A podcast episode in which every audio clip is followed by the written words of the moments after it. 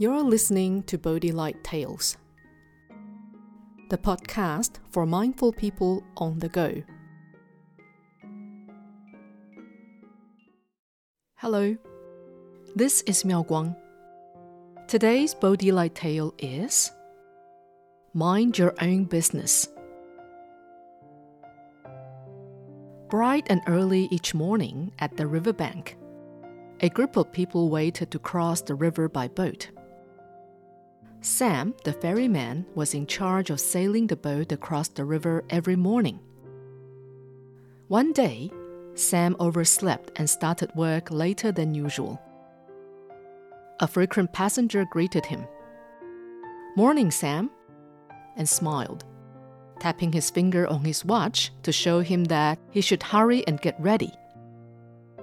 To get the boat ready, Sam had to push it through sand and into the river. While pushing the boat into the river, all manner of sea creatures such as shrimps, crabs, and even fish would be pushed out of the way, and some sadly ended up crushed by the boat. Many people were waiting to cross the river, and as the boat was small, Sam had to do a few round trips. Among the people left behind after the first group had left were a scholar and a Chan master. Looking at the crushed sea creatures, the scholar asked the Chan master, Master, did you see it? While pushing the boat into the water, the ferryman slaughtered so many lives. All these little fish, shrimps, and crabs were dead. Now, whose fault is it? Is it the passengers or the ferryman? In Buddhism, taking a life is an offense who will bear the bad karma resulting from this? Should it be the passenger or the ferryman? This is a difficult question to answer. If we say it is the fault of the ferryman, we must consider that it is for the sake of the passengers that he pushed the boat into the water. The crucial detail here is that the ferryman did so with no intention of taking lives. If we say it is the fault of the passengers, we must consider that they simply wished to cross the river, and once again, in doing so, had no intention of taking lives. All things being equal, then who exactly is responsible for the loss of so many lives? The Chan master cleverly answered If this is the case, then it is your fault.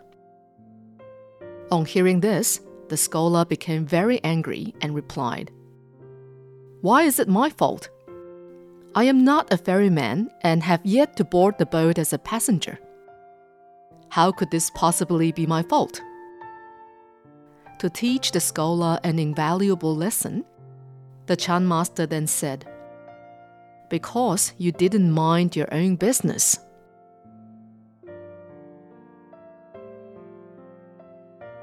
This story highlights that the world itself is always at peace. However, many people are nosy busybodies who create unnecessary gossip. Mind your own business is a common saying that asks for the respect of other people's privacy. It also means that people should stop meddling in what does not concern them.